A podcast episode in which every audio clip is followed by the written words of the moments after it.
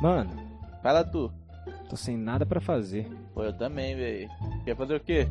Pô, bora gravar um podcast? Pô, boa ideia. Bora então. Beleza, então. Mas como é que a gente faz isso? Pô, tô gravando já. Ah, então bora começar.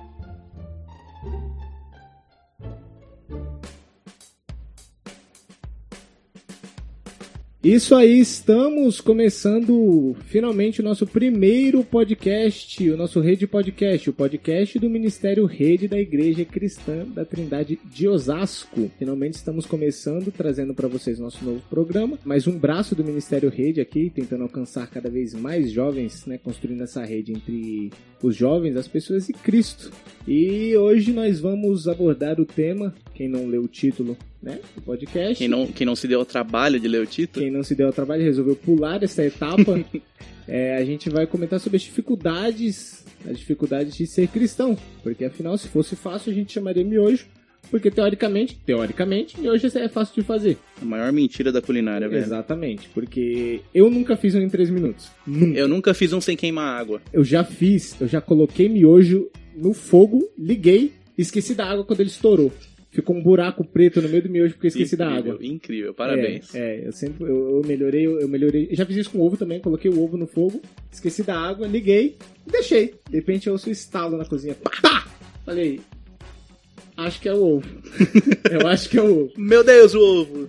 Então vamos hoje discutir isso, saber um pouco mais. Trouxemos alguns convidados aqui muito especiais para debater vários pontos de vista relacionados a isso e vamos apresentá-los. Vamos começar comigo, o primeiro host de vocês. Eu sou o Natão Oliveira e antes tarde do que nunca. Estamos aqui com o nosso amigo Célio. Se apresente, por favor. Olá, paz do Senhor a todos. Eu sou o Célio Oliveira e hashtag Deus na frente de tudo.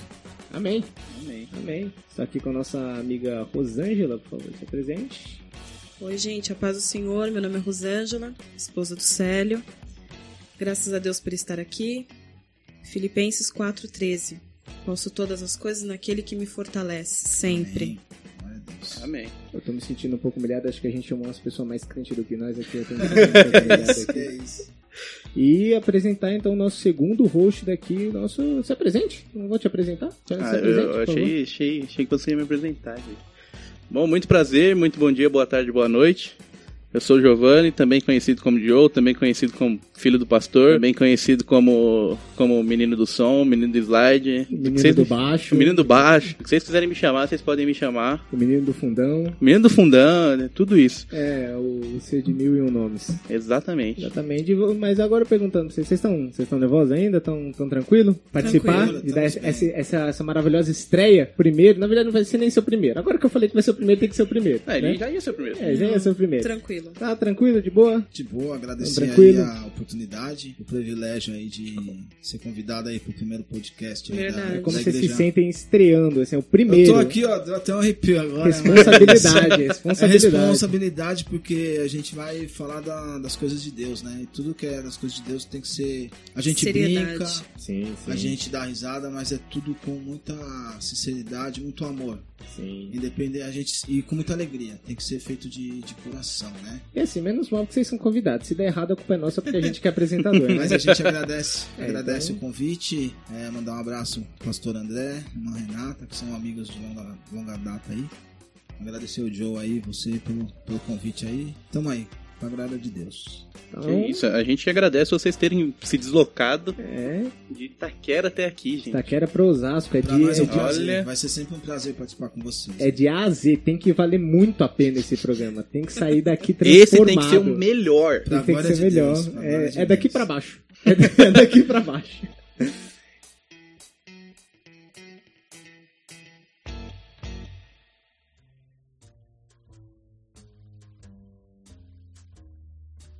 Então a gente vai falar hoje, né, sobre as dificuldades de ser cristão, do, do que é mais difícil, do que chega a ser um pouco mais fácil no, no final. É, e a gente queria começar aqui falando sobre as dificuldades do início da caminhada. E a gente sabe, você não nasceu em berço cristão, você se converteu agora em 2008. Sim. E como que foi esse início de caminhada cristã? Como que foi assim para você é, esse início dessa mudança na sua vida? É, e se você puder talvez dar um, dar um background de como era né, é, em 2008, né, porque, por exemplo, eu me converti há dois anos atrás, e é uma geração, acho que bem diferente de Completamente 2008. Como que era a igreja no momento que, é que você se converteu? Até porque 2008 já faz quase 20 anos, né, Já cara? faz quase 20 anos. Eu tenho quase 20 anos. Então, Pois é. É, não é clichê quando existem pessoas que falam assim: caminhe com pessoas que te aproximam de Jesus. Não é clichê, é verdade. Eu conheci o Célio, e o Célio veio de um berço cristão e estava totalmente afastado da igreja, ele nem mencionava o nome de igreja pra mim. Ele ia pro futebol de domingo, de manhã, e eu ia pra igreja católica. Então eu ia assistir a missa, não prestava atenção em nada do que o padre falava, porque eu tava com a cabeça em outras coisas, mas eu ia ali porque aquilo fazia. Minha mãe ficava contente. É porque e dependendo pra do mim eu tava- microfone, dependendo do microfone do padre, já não dá pra ouvir quando o padre resolve falar em latim. Pior ainda. Exatamente. só repetir aquele Amém. É, amém no final. E eu me aproximei muito da Renata, porque eu via a vida dela e eu queria aquilo pra mim. Eu queria aquela paz. Eu queria preencher aquele vazio. Só, só vou dar uma explicação pra quem tá ouvindo pra a gente. É o André, ele é o pastor André, né? O pastor, chefe da igreja Cristã da Trindade de Osasco. E a Renata é a esposa dele, né? Que tá com ele aí ajudando. E são amigos de muito tempo, de longa data, da Rua e do Sé, né? Então é por isso que tem essa, essa proximidade tão grande, né? Então eu saía de. Eu trabalhava e de segunda a sexta, de final de semana eu queria ir na casa dela. Então nós ficávamos ali conversando sobre Jesus o tempo inteiro, sobre a vida dela, e eu via o que ela era dentro da casa dela, ela era na igreja também, quando, eu, quando ela me levava para os cultos, porque eu ia nos cultos com ela até então. E chegou um dia que eu falei para ela: Eu quero aceitar Jesus. Ela, sério? Sério. Fizemos oração ali e queimava no meu coração. Era uma coisa surpreendente, a alegria que eu tava sentindo. E nós choramos, ela orou, me abraçou e fomos para uma igreja, que ela era membro da igreja. Conversamos com o pastor, nós oramos e dali pensei, eu tenho que ser membro de uma igreja, porque foi isso que nessa caminhada eu aprendi. Então eu fui membro da igreja batista, De onde? da PIB de Itaquera, primeira igreja batista do Conjunto José Bonifácio.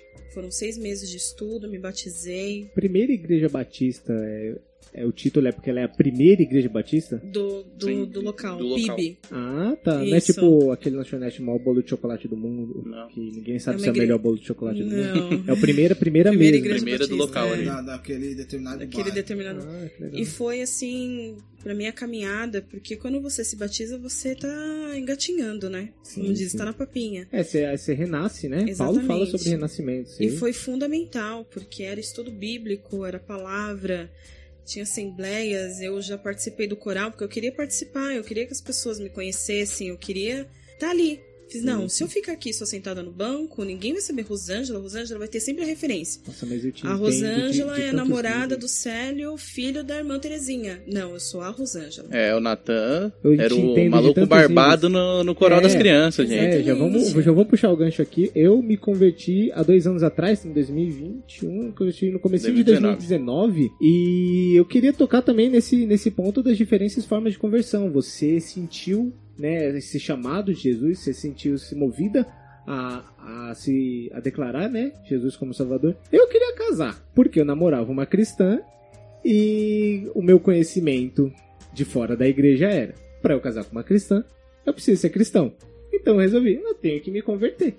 Então não teve nada emocional no sentido de não aconteceu nada na minha vida. Eu tomei a decisão, falei, vou me converter, vou lá pra igreja, vou aceitar Jesus. É, não é vou me converter porque Cristo me quer. É, porque eu tava no fundo do poço. Não, eu tava bem, eu tava ali no meio, no meio pra cima do poço. Não tava tão mal assim, não. Aí eu tomei a decisão. Eu só falei, vou lá, aceitei. Tanto que eu aceitei duas vezes, não sabia nem se podia. Não sei se, eu- se- porque eu, eu aceitei, na- eu me converti na minha igreja e na dela, que eu fui nas duas no mesmo dia. Então nem sei qual Jesus aceitou, qual Jesus valeu. Não sei se, se vale a primeira. Então aceitei duas vezes e, e eu tive a mesma, a mesma sensação, só que de uma forma diferente. Eu queria fazer parte, porque assim, tanto na ICT quanto na Igreja da Minha Namorada é uma coisa mais tradicional. Então o Joe, o pessoal se conhecia desde sempre. E eu tava chegando agora, então eu queria fazer parte daquilo. Então, como eu falei antes da gente começar, eu topava qualquer coisa. Principalmente que esse foi o ponto. Eu comecei a andar com os meninos da, da igreja depois do culto. Depois do culto acaba, a gente vai ali pro ladinho da igreja, fica ali conversando na rodinha. Só que eu tinha 20 anos, 19 para 20 anos, e os garotos tinham 14, 15, 16 anos. E eles estavam no coral, no coral de no coral infantil de adolescentes. E eu não era adolescente, eu saía da igreja para ir trabalhar. Eu não era mais adolescente, mas eu estava querendo tanto participar que se qualquer pessoa da igreja fala, vai ter um rolê, bora. Eu falo, bora, e vamos, e vai ser o quê? Não sei, eu também não, e vamos a ponto de eu topar fazer parte do coral infantil. Tava lá as crianças de 11, 10, 12 anos e eu de 20 anos com a flor na cabeça, cantando pro Dia dos Pais e meu pai nem tava na igreja, porque meu pai não é, então eu tava cantando pro pai dos outros. Nem para cantar pro meu pai eu tava cantando, porque eu tava loucaço para fazer as coisas. Eu tava queria... ali para participar, né? Eu tava ali para participar. E eu não tinha essa ideia de eu quero que as pessoas me conheçam. Eu só queria, eu só não queria ficar naquele sentimento de eu não quero ficar para trás, eu não quero ser a, aquele cara da igreja. Eu queria não, ser eu amigo queria do comunhão pessoal. mesmo. Exato, eu queria, eu queria que eles fossem meus amigos. Só que eu não entendia, e o John me explicou isso uns meses atrás, que para eles eu era só o cara da igreja, porque eu tinha acabado de chegar. E eu tava com a cabeça de vocês são meus melhores amigos, amo todos vocês. e eles estavam na cabeça de qual é o seu nome mesmo? Tava, tava desbalanceado, tava desbalanceado. Então eu entendo perfeitamente esse sentimento de chegar assim com, com, com sangue nos olhos, a ponto de eu não chegar pra um, pra um pastor ou pra uma pessoa e pedir um discipulado. Eu nunca fiz discipulado, até hoje. Eu, a, tudo que eu aprendi, eu vou colocar bem entre muitas aspas aqui, eu aprendi sozinho. Eu aprendi vendo vídeo, aprendi perguntando para essa pessoa, para essa pessoa, para aquela pessoa, procurando na internet estudo, é, estu procuro estudo completo no YouTube e eu vou estudando. O que às vezes foi positivo, às vezes foi negativo, porque você ouve umas coisas que não, que não tá batendo. Não tá batendo, né? Foi isso também, eu tive essa sensação de eu preciso correr atrás porque eu tô 19 anos atrasado. O que não faz o menor sentido, porque como você falou, a gente renasce, então tava no ponto certo. Agora eu tenho que aprender. Eu não tive essa cabeça, porque como eu falei, não foi emocional, não tive aquela sensação de agora é tudo novo. Eu tive a sensação de eu tenho 19 anos que eu preciso consumir em 3 semanas. Então eu preciso ler a Bíblia inteira, eu preciso ouvir, eu preciso conhecer todos os grupos de louvor possíveis, eu preciso saber fazer 12 jejuns por semana. Eu tava muito ensandecido. Isso foi muito ruim, porque você começa a procurar em qualquer lugar, qualquer informação. Então isso, eu acho que isso é uma dificuldade para mim. Vocês, depois eu vou falar sobre as dificuldades que eu tive por uma pessoa que se converteu há dois anos atrás, nesse mundo que a gente vive agora, né? Que a gente vai tocar nesse assunto. Então tava num, numa época muito diferente. Mas como foi em 2008? Como é que, é, como é que eram as coisas em 2008? A sua igreja? Porque você conhecia mais ou menos a dinâmica de um pessoal da, daqui, né? Da, da Renata, do André. Como é na sua igreja? Como eram as coisas lá? Era um compromisso. E a Batista, ela era. Ela é, né? Uma igreja assim que acolhe. Uma igreja tradicional. Mas as coisas eram, são sérias, são uhum. bem sérias. E eu me senti acolhida, por mais que tivessem pessoas, assim, tinham jovens da minha idade, 25, 26, 27, me senti acolhida. Mas chegou um tempo que eu queria mais, então eu entrei pro coral de mulheres, não tinha uma idade específica, eram mulheres. Então, num sábado à tarde, umas duas horas da tarde, era um ensaio. E eu estava ali, porque eu tinha dado minha palavra, que eu ia ensaiar e que eu queria aquilo. Então as coisas de Deus são sérias, né? Eu entrei no coral, depois de um certo tempo, eu entrei para essa linha das crianças, dos bebês. E eu amava aquilo. Eu amava servir, porque até então, engatinhando, eu entendia que eu não estava fazendo aquilo para os pais ficarem assistindo o culto, não. Aquilo é para o Senhor. Então você tem que fazer as coisas com excelência.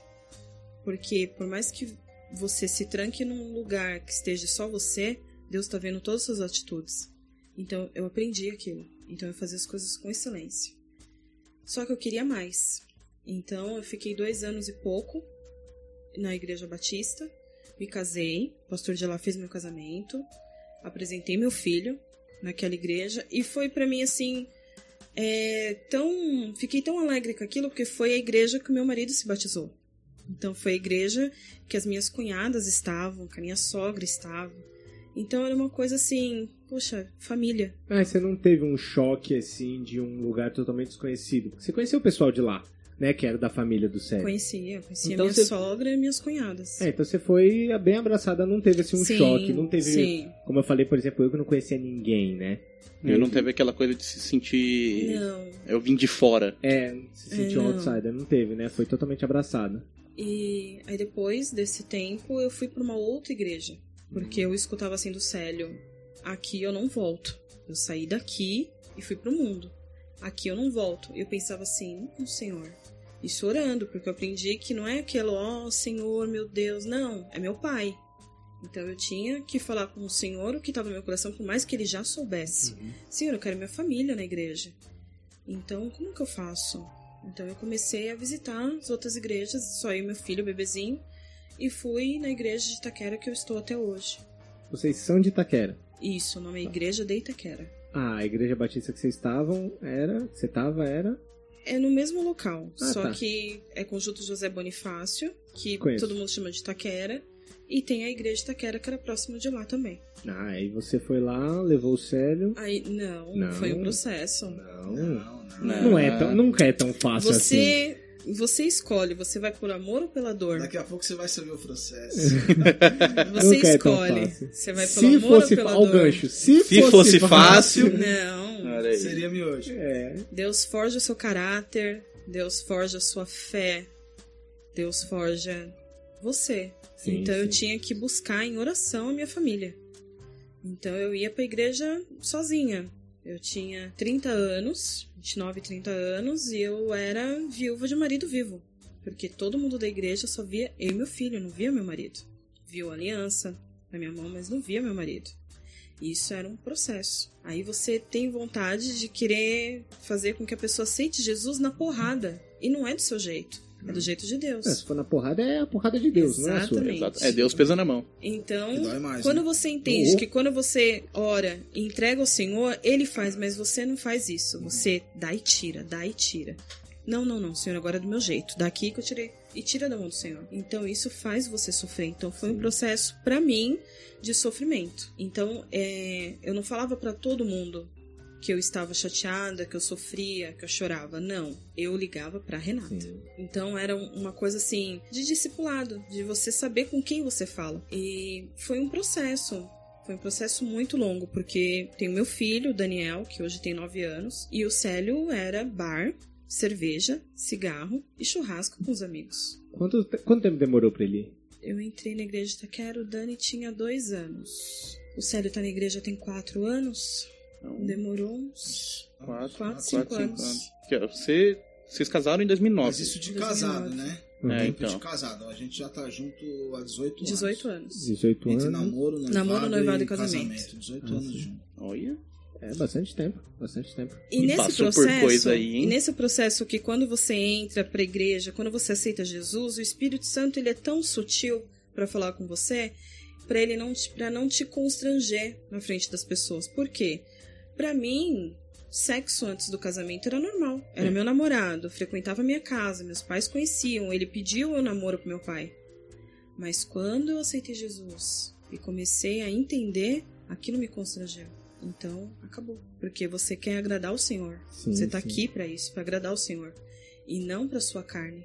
É isso, a gente puxa rapidinho, saindo, é, é, dando aquela queimada no tema.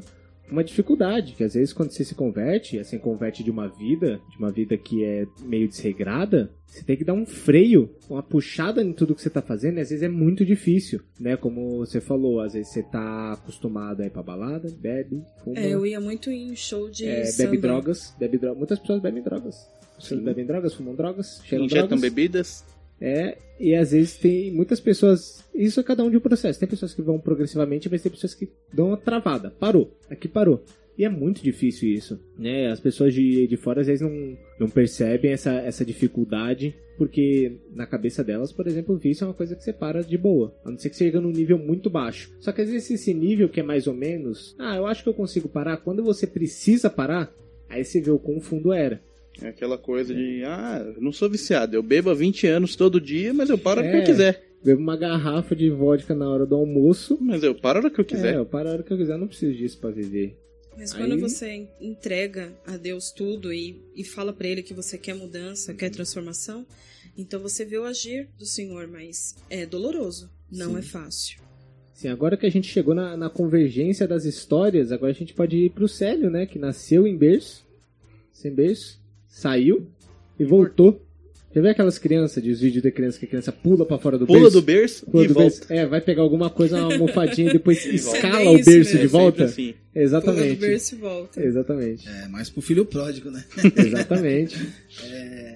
É que tem a versão bíblica e a versão da internet. É, Exatamente. São versões diferentes. Mas é a história mesmo. Você nasceu em berço, sua Eu nasci família era na cristã. família cristã, né? Assim, meu pai não era cristão, mas ele, assim, ele não ia, mas a gente tinha que ir acompanhar a minha mãe, né? Ah, tá. Ele, ele não tinha nada contra. Não, ele até apoiava a ir pra Uhum. igreja, né? E aquele negócio, né? Você fala das dificuldades, a gente às vezes pensa muito no, no que os outros vão dizer, né? Sim. Aí você tá na escola, você vai conhecendo muitas pessoas e tal. E ninguém é crente, só você é crente. Aí chega no domingão lá, todo mundo brincando. Você põe a sua mãe põe uma roupinha lá em você, você tem que andar com a Bíblia na mão. E quando é criança tem muita coisa da vergonha, né? Muito. Ah, Quer dizer, não é, eu meu, passei, não é meu lugar de fala. né, mas- eu passei muito, eu tinha vergonha às vezes. Não é Não, vergonha mas de não Deus, é nem vergonha só assim amigos, de- sabe? Da, de ser cristão. tal. Não é nem a vergonha só de ser cristão, sabe? É tipo aquela coisa, ai mãe, não me deixa na frente da escola não, que meus amigos vão ver que eu tenho mãe. É, É, mais ou menos isso aí. E naquela época não existia esse negócio de bullying. E. naquela época, que época? Ah, eu tô com 43 anos. Então você põe aí a. Eu com 7, 7 anos, 8 anos. Aí você tinha vergonha, às vezes, de, de sair, de andar com a Bíblia na mão tal. é, De você ser diferente, né? Sim, sim. E você acaba se afastando de Deus. Por mais que você cresça num, num lar cristão, você acaba se afastando de Deus. Porque as coisas do mundo são mais prazerosas. fáceis, são, Sim, são mais sim. fáceis, mais prazerosas, mais gostosas. vamos Mais dizer. atraente. Não, é, mais é, é uma, uma coisa somos- que as pessoas de, de fora às vezes não, não veem é que o cristão, ele sabe que às vezes beber é bom. Ele sabe que não ir pro culto domingo de manhã é bom. É ficar Essa- dormindo no é, domingo de essa, manhã é bom. essa é uma essa é a dificuldade que muitas pessoas Porque têm. nós, nós somos carne, né? É, a gente Então, sabe que é bom, a gente sabe que é prazeroso. A questão é que, como Deus diz para que não é bom fazer, a gente não faz. Mas a gente sabe que é. E assim, você vai entrando num- numa adolescência, uma pré-juventude, vem aquela rebeldia, né? Naquela época ainda tinha muito medo. Ho- Hoje se inverteram uns poucos valores, né? Mas assim, eu sempre dei bênção pra minha mãe, pro meu pai. Tinha meu pai só de olhar, eu sabia o que ele tava dizendo. Morria de medo da minha mãe pegar de, de cacete. Sim. Mas assim, a rebeldia, você vai se afastando. Aí com uns 13, 14 anos já não tinha mais vontade nenhuma de ir pra igreja. E conforme você vai crescendo, você vai conhecendo as coisas do mundo. Aí eu me afastei. Aí você vai pra. começa a beber, começa a fumar. Embalos aqui, é, bailinho ali, aquela época, na minha época mesmo era a época do rap, né? Do, do samba. O samba tava começando forte, tá? Era muito forte o rap também. E você, quando você vai ver, você já tá totalmente afastado de Deus. E nisso se foram mais de 20 anos, entendeu? E assim, como você falou, tudo é um processo. Hoje eu olho, serviu de experiência para mim. Algumas coisas que eu passei, que eu fiz de errado no passado, coisas, situações que aconteceram. E agradeço a Deus, você ri, né, mano? É, eu posso Agradeço a dizer. Deus porque Deus foi misericordioso comigo. Muito misericordioso. Glória a Deus, glória a Deus. Amém. Amém. E deixou bem, eu né? voltar, né? Porque só saindo um pouquinho da- dessa linha aí, depois eu vou contar como que eu, que eu voltei pra igreja, né? Mas uma vez aqui, ó. Tava conversando com o irmão Silvio, que é avô do Joe, pai do André. E eu falei pra ele que eu, apesar de eu estar fora da igreja, como eu cresci num, num lar cristão, como eu cresci dentro da igreja, eu sempre tive muito temor a Deus. Porque eu conhecia a Bíblia desde pequeno. A gente lia muito a Bíblia quando era pequeno na igreja batista, a gente estudava muito.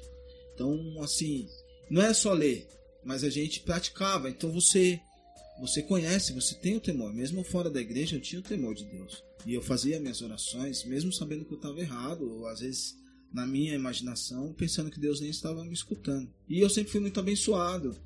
Meu casamento foi abençoado, Ele me deu uma esposa linda, maravilhosa, mulher de Deus, abençoada. Aí, aí já, já tá entrando na parte romântica. É, Aí já é- tá- Eu falo É, que. a, é gente só vai porque- ter, a gente vai ter que mudar esse episódio pro É. especial de Dia dos Namorados, É né? só, é só porque tá gravando. É Eu só porque falo, tá gravando. não é isso não. Eu falo que, que ela é uma joia preciosa. Cada tempo que passa, ela vai ficando mais rara e mais linda. E eu sou Rapaz- mais apaixonado Rapaz, por pra orar ela. cinco anos, pra ficar cinco anos no teu pé, é, é uma É, pessoa de, de coragem, é uma fato. pessoa Você forte, vê, é né? pessoa forte. Como, como Deus é bom comigo, né? E uma vez aqui, a gente no, no almoço aqui, tava só eu e o irmão Silvio, e eu falei pra ele, eu perguntei, falei, irmão Silvio, por que que as coisas acontecem comigo eu estando fora da igreja? Ele olhou pra minha cara assim e falou, sério, tem muita gente que ora por você. Você tem uma mãe que ora, você tem o André que ora, você tem uma esposa que ora. E eu oro por você todo dia, por isso Deus te protege. Rapaz, eu arrepiei aqui. E hoje. Tô nem vendo- zoando, não. E eu vendo isso, é verdade. Tem muita gente que não tem essa oportunidade que eu tive. Porque não tem pessoas que oram por ela. Pessoas que já, já nascem no, no mundo não cristão. E eu tive essa felicidade de, de nascer no mundo cristão e ter pessoas que sempre oraram por mim. E ter uma esposa que nunca desistiu de mim, né? E também tem a questão de assim, isso que você falou, né? De, de ter gente que ora por você, que é sempre muito importante. Porque, por exemplo, a Rô, que nasceu numa família não cristã, ela não tinha alguém que, assim, que orasse por ela. Igual ela falou, né? Verdade. Que nunca. Nunca teve uma tia, uma avó, Não, uma nenhuma. prima que fosse na igreja, qualquer coisa. Então, eu acho que, assim, vocês se conheceram. Começaram a namorar em 2002, foi isso? 2002. Em 2002, e aí ela passou a ter alguém que orasse por ela, que se importasse com ela, que ela falou que foi minha mãe, Isso. meu pai, minha família ali, e é sempre muito importante, né? A gente ter alguém que se preocupe. Sim, porque é, a Bíblia fala que a caminhada não é sozinha. A Bíblia fala pra. Ela fala dois, mas pode andar muito mais. Fala que é melhor dois andarem pra se um cair o outro levantar. Ou levantar, assim. É para isso que serve a comunhão, é pra isso que serve a igreja. Se fosse pra andar sozinho, Jesus não andava com 12. Não é mesmo? É mesmo ele resolver as coisas sozinho. É bem mais Daí isso fácil. serve o casamento também. Aí né? serve o casamento. Um andar do lado do outro. Exatamente, para ser uma coisa mais constante, né? Exatamente. Porque tem muito da, daquela ideia de, de ser. Por exemplo, se você é solteiro, se você mora sozinho, se você é cristão na igreja, volta pra casa, volta pra casa é, é drogas, né? Mas na igreja você é crente. Então, Exatamente. então é sempre bom ter alguém ali constantemente com você. Isso. né? Então, não só amigos, assim, mas família. Então o casamento é pro momento que. É, é justamente a passagem, né? Sair do, da casa dos seus pais, que estão ali com você, estão orando, estão te apoiando, e ir pra casa do seu marido ou da sua esposa, que tá com Que você, tá te ali acompanhando. pra te apoiar também. Exatamente. Na riqueza, na pobreza, na doença, na. e na... Esquece, já quieto, errei. Segue.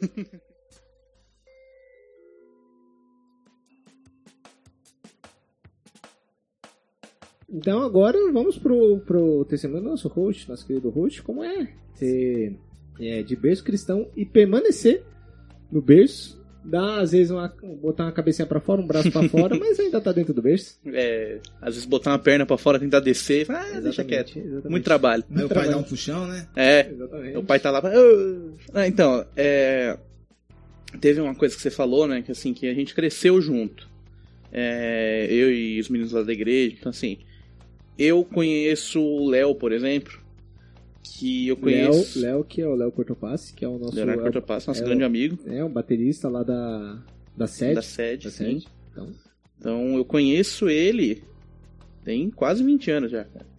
Que eu conheci ele, eu tinha 5 anos de você, idade. você tem quase Eu 20 anos. tenho 20 anos. Eu conheci ele, eu tinha 4 para 5 anos de idade. Alguma coisa assim, 5 para 6. É igual eu e o André. É, exatamente. E Ou seja, o Léo é o seu André. o o Léo é o meu André. Não, quer dizer, o Léo seria o meu Ou Célio, né? Célio, Você né? é o Léo Eu seria o. André, pô. É, Mas sem fazer o que a gente fez. Ainda bem, né? sem se por, desviar, favor, né? por favor. E assim, e quando você cresce com alguém, você sempre tem, querendo ou não, né? Você sempre tem alguém ali pra você se apoiar. Com certeza. Mas mesmo assim, é igual essa coisa que o, o Célio falou agora há pouco, né? De. Ah, eu tenho vergonha de ser cristão. Não é ter vergonha de ser cristão, é tipo. por mais que eu seja, eu não quero que, que meus amigos da escola saibam que eu sou cristão. Tire um barato, né? É, exatamente. Assim, ah, você é cristão, você é quadradão, você não faz nada, tal. Porque é essa visão que tem, né? É. Ah, você não, Não é usa feliz. drogas, como se isso fosse uma super vantagem. Nossa, como você é quadrado, meu, você não usa drogas na escola. Escondido, nossa. E aí, assim, e quando eu tinha vai, meus 11, 12 anos, que é aí que você começa a se importar com o que, que as pessoas vão pensar. Porque até então, você é uma criança, Você não tá nem aí. você tá ali quieto, de boa, você tá ali na sua, meu, quer brincar de carrinho e, e bater a porta. Eu, eu imagino que essas são as coisas que crianças fazem. Eu também não lembro o que, que eu fazia quando era criança. E aí, quando você chega nessa idade, que aí você começa a pensar de tipo, agora tem gente olhando pra mim. Agora parece que que tudo que eu faço, alguém vai olhar e falar: "Ah, aquele ali é o Giovanni, aquele ali é o crente". É isso mesmo.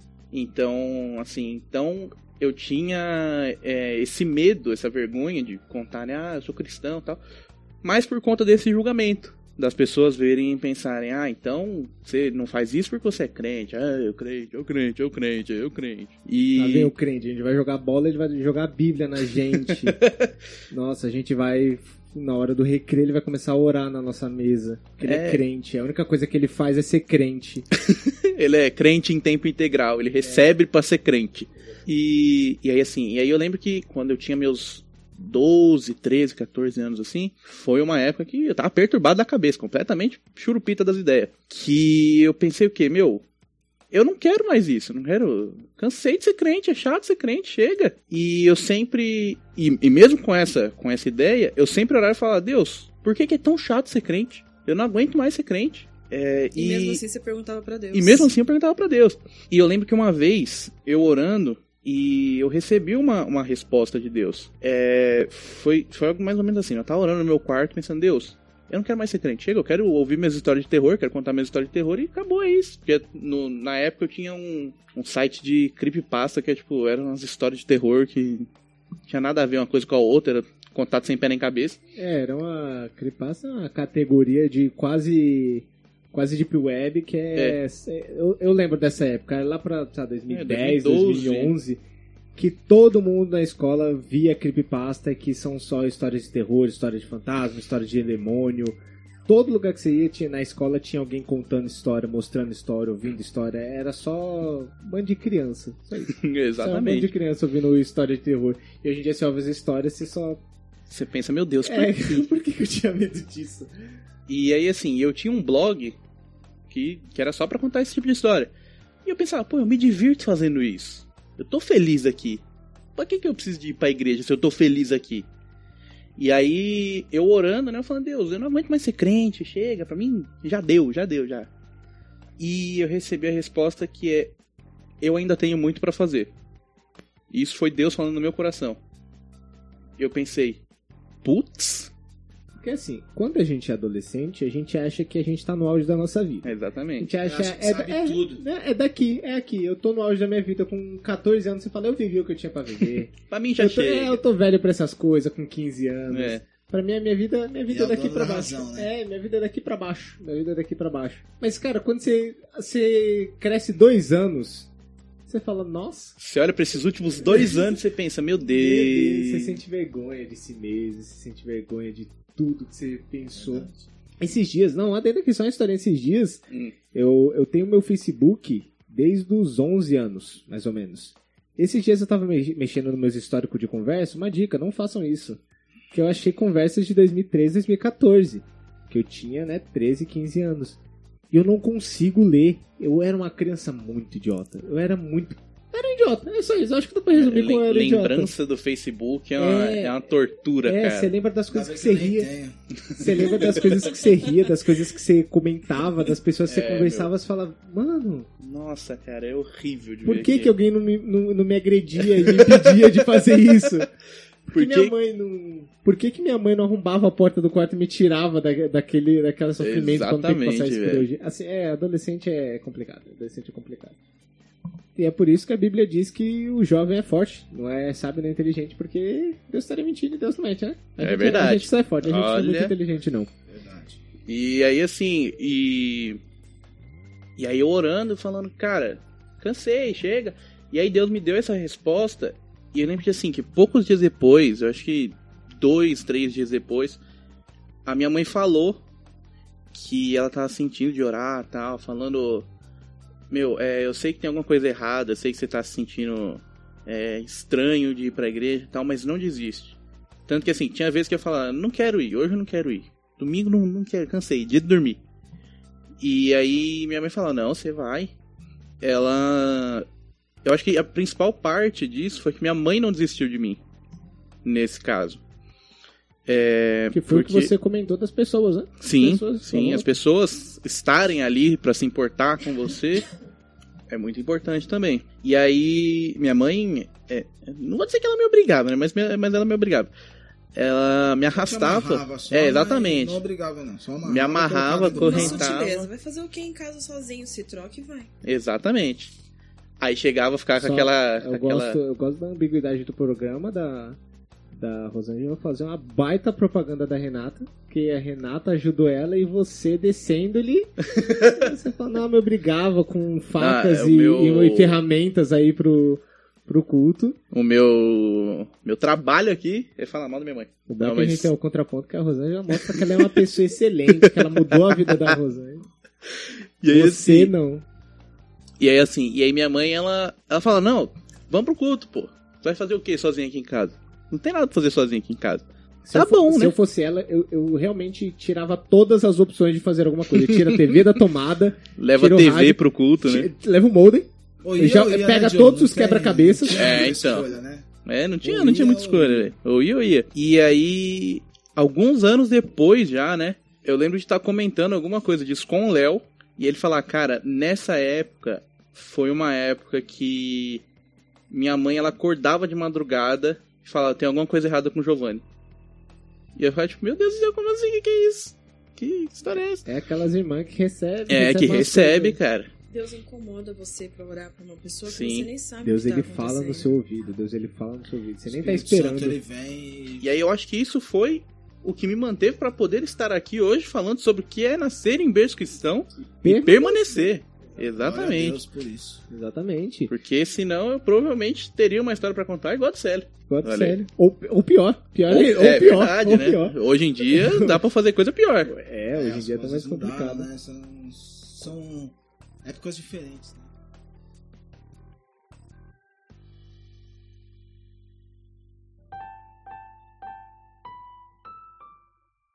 Agora que a gente vai falar da- das partes boas de, de, cada, de cada experiência que cada um teve, né? Que as partes difíceis a gente fala as dificuldades, mas tem a parte boa de cada um, né? É, A parte boa de ter se, ter se convertido já adulto. Né, como a gente falou, jovem é burro, então talvez adulto tenha a sua facilidade em algumas coisas. E a nossa a, a facilidade da gente, que no caso eu me converti jovem, e o Joe que nem precisou se converter, mas tipo, né, Ah, tá, precisei, velho. Olha. mas tá aí desde, desde o começo, né? Ele viu a, as mudanças de alguma coisa dele criança, né? Você teve um seu salto lá, né, Célio? Dos 12 anos pra agora que eu esqueci a sua idade. Mas o, o Joe, ele, ele acompanhou toda essa passagem de tempo, né? Então, vamos voltar pra, pra Rosângela. Qual foi a, a- Você acha que foi a parte fácil de... Na, na questão de ser adulto? Você é um adulto, você já é uma pessoa bem, bem resolvida, imagino. Espero que você tenha sido uma pessoa Sim. bem resolvida. Qual, como, qual foi a facilidade, talvez, de entender algumas coisas, entender os conceitos a mais, entender é, alguma. Como você já tinha passado por diversas religiões, talvez isso facilite em algum momento você ver o que, que fazia sentido, o que, que não fazia sentido. Quais eram as vantagens e as partes boas de ter se convertido já adulta? Fazia sentido o vazio que eu sentia, independente da, da onde eu estava visitando. Então era sempre um vazio. Sempre um vazio. E Era tipo um vazio de. É, ok, ou era um vazio incomodativo? Era. Ah, tá. Incomodava, me perguntava, mas o que que tá faltando? Trabalho, tenho meu dinheiro, ajudo meus pais, mas o que que tá faltando?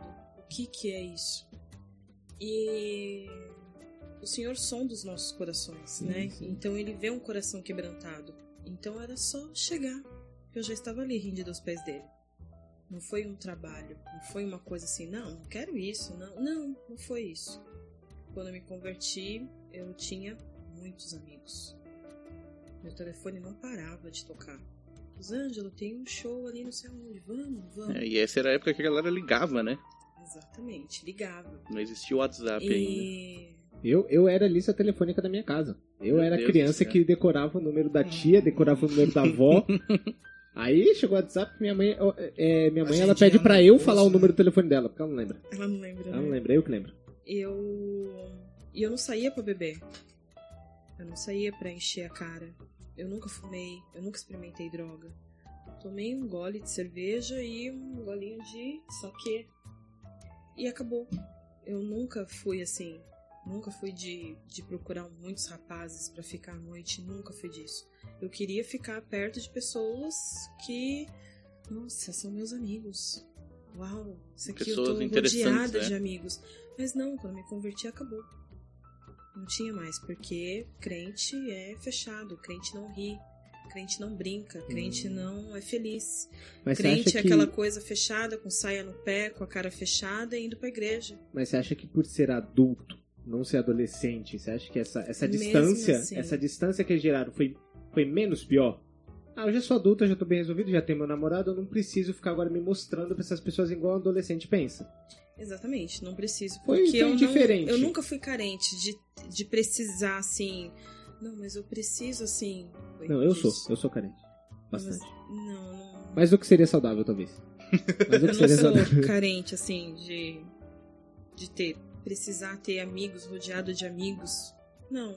Se não me mandar mensagem, tá tudo bem. Não Se é aquela coisa, eu mensagem, preciso que me Nós vejam. somos desapegados. Assim, assim Não. não. é que a gente não ligue pra ninguém. Não tá nem aí, não é isso. A gente tem muita, muito amor, muito carinho pelas pessoas que a gente conhece, que a gente tem contato, amigos na igreja, amigos não crentes. Sim, mas nada de É, Mas eu assim, cobrança. Eu acho que não talvez tem isso. cobrança. Tipo, dá um exemplo aqui. Um amigo nosso, um casal amigo nosso vai fazer a festa de aniversário do filhinho dele, da mesma idade do meu filho.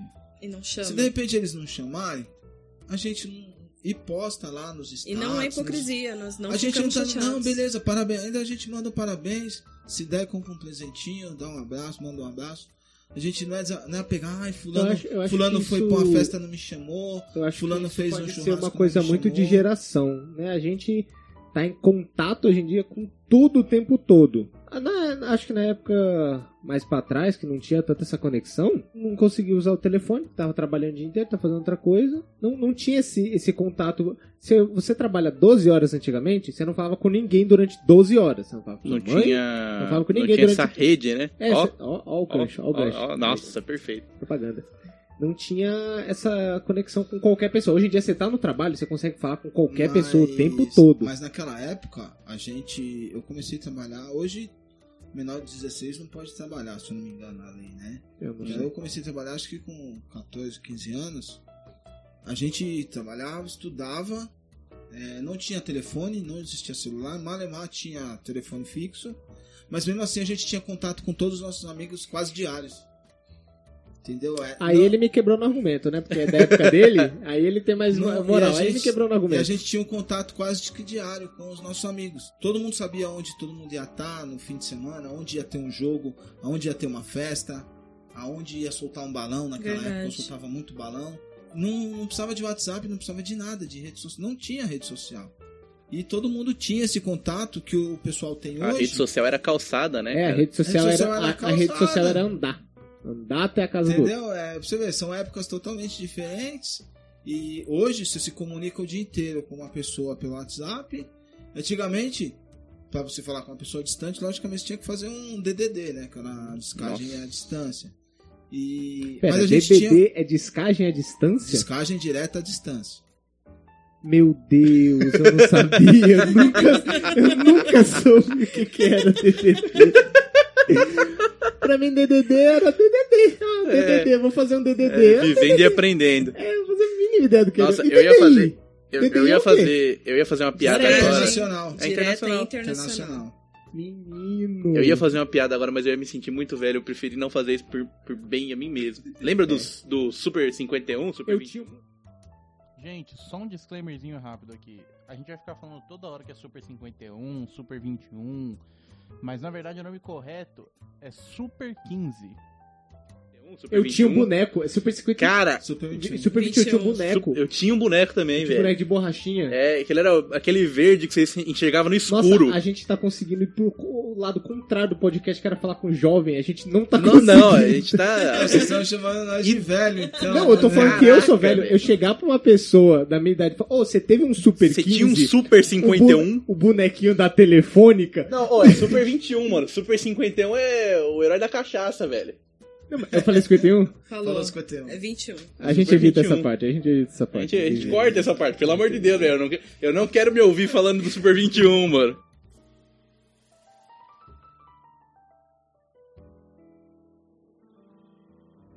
Continua. Era isso. Eu saía com os meus amigos e quando eu me converti, acabou os amigos. Então era só serviço, meu trabalho, meu namorado e igreja. Então ficou isso. E o pessoal da igreja, que você começa a falar a mesma língua que eles. Sim. Só que no decorrer, o Senhor é tão misericordioso que as pessoas tinham que vir para Jesus com o meu testemunho, com a minha vida, com a minha forma de ser, de pensar, de agir. Então, por isso que Deus molda o seu caráter, molda o seu jeito. Então, alguns amigos meus nesse antes de eu ser cristã que começaram a caminhar também, a aceitarem Jesus. É igual uma frase que o pastor Paulo ele usa bastante, né? Que é pregue o evangelho o tempo todo. E se precisar, use palavras. É isso aí. Então, é as suas atitudes. Quem é você quando ninguém tá vendo? Entendeu? Sim, sim. Então, alguns amigos meus hoje em dia, eles se converteram, aceitaram Jesus de todo o coração, não é só o braço, a perna, é a cabeça de todo o coração. E tem alguns que foram pra igreja. Ou tem uns que eu passo e era tanta amizade que é só oi, que eu não tenho mais assunto. Não tenho o que falar. Oi, tudo bem? Tudo e você? É triste? É, mas é a escolha da pessoa. Nossa, essa é a pior conversa que existe. É a Você escolha encontra uma pessoa na a rua. escolha da pessoa não é sua, porque você tá de braços abertos, Você porque tá o que, que. Jesus fala? Você tá em paz. Pra entendeu? você falar do amor dele. Uhum. É só falar do amor dele, é simples. É falar do amor dele. Eu tava aqui tão preocupada, fiquei, Senhor, eu nunca eu sou tão tímida pra falar. Fale do meu amor. Então isso acalma, Sim. né? Acalma. Mas é, esse processo de amizades não existe coincidências no mundo de Jesus, não existe. Você conhece as pessoas que você tem que conhecer, você convive com as pessoas que você tem que conviver e você deixa de ter amizade com elas por um processo que você tem que passar. Ou seja, Giovanni, se você reclamar da minha amizade, a culpa é, a culpa é de Deus. Você com Deus, não tem nada a ver com isso. Ele, ele que me trouxe pra cá. É, eu tive uma coisa muito parecida também, porque eu me converti enquanto eu tava na faculdade. Infelizmente, eu tive que dar uma pausa. né, Eu tive, eu tive que dar uma pausa de seis meses da faculdade, por problemas. Só que na época era presencial, né? Então eu convivia bem mais com os meus colegas. E nenhum deles era cristão. Nenhum deles. E eu me converti depois de seis meses que eu tava na faculdade, então eu já tava próximo deles. E foi, foi uma coisa curiosa. Teve. Eu andava mais ou menos com dois, com três ali, né? Dois meninos e uma menina. E cada um teve uma reação diferente. Teve um que só vida que segue, falou, tá bom, que é aquele tipo de, de pessoa que realmente não se incomoda com a religião, a pessoa, ele gosta da pessoa, tudo, ele me chamou pra ir na festa de. no chá de bebê do filho dele e tal, sem problema. Teve um que a gente discutia bastante, discutia de forma amigável, né? De, porque ele era muito estudante de filosofia, ele gostava de livros de filosofia, livros de bolsa de filosofia, ele lia muito. E, igual, e tal qual a maioria das pessoas que se convertem, é, se convertem, eu acho, mais velhos, é, quer falar, quer falar muito. Quer falar sem saber também do que tá falando. Então, toda hora eu tava conversando com ele, tentando provar que ele tava errado. Mas a gente tinha um relacionamento bem tranquilo em relação a isso. Eu falava de Deus pra ele, ele falava das filosofias dele. É, ele tentava me convencer de que ele tava. de que o que ele tava falando fazia sentido, eu tentava convencer de que ele tava errado. Então a gente teve isso. Só que teve uma menina, né, a menina que andava do grupo, que uma chave virou na cabeça dela. Ela começou. Ela não chegou a me tratar mal, mas as coisas começaram a ficar estranhas. Muda completamente o Muda. comportamento da É, pessoa. a pessoa mudou. Foi como a, a Rô falou. Mudou. De repente ela falava comigo de uma forma um pouco mais distante. De repente é, ela só falava comigo, assim, entre aspas, quando eu tava falando sobre uma coisa da faculdade que eu não aparentava ser cristão. Teve muitas vezes que, que na faculdade eu levava minha Bíblia e ficava lendo enquanto o professor não chegava, porque depois eu estava lendo ali. E, e as coisas mudaram, o oi dela mudou, as coisas mudaram. E já mais para frente depois teve discussões em relação à religião. A gente teve um trabalho, faz publicidade, né? A gente teve um trabalho que a gente teve que fazer que eles tiveram algumas ideias aí, muitas das ideias eu vetava, porque eu, eram ideias assim, ruins. E eu não vou falar, entrar no âmbito de se, se Deus aprovava ou não, porque obviamente se Deus não aprovava, de alguma forma eu não queria. Mas eu veria ideias ruins. Ruins. A minha ideia fala, nossa, que ideia ruim. Ruim, ideia ruim. E eu não queria fazer. Porque eu achava que a ideia não ia fluir, porque a ideia era ruim. E ela metia minha religião no meio. Ela falava que era porque eu era chato, que era cristã, porque isso, porque era aquilo. E nada mudou. Minha opinião, minha, assim, minha visão profissional em relação às ideias, em relação às continuou. Eu ainda tinha argumentos de por que, que aquilo era ruim mas ela metia minha religião no meio. Você então, sem misturar o, É. a religiosidade no meio, exatamente, eu não misturava, eu tinha a visão ali de, do que eu estava estudando que não fazia sentido. Mas alguma coisa ali mudou só pelo fato dela saber que eu sou cristão. Então foi muito o o que você falou também. Eu perdi contato com essas pessoas, mas assim, da vida mesmo. Não, elas não pararam de falar comigo, nem eu com elas. Eu parei de fazer a faculdade, né? Que eu dei a pausa e cada um foi para um canto. Beleza, se eu quiser ainda falo com alguns deles. Não, não teve problema nenhum. Inclusive, um deles continuavam falando comigo. Eu tive uma amiga, essa é uma história que eu acho engraçado, porque assim, eu me converti com 19, então tecnicamente eu ainda estava ali saindo da adolescência, não tava, não tinha saído completamente. Então, quando eu me converti, algumas pessoas eu tinha vergonha, aquela vergonha ainda de falar.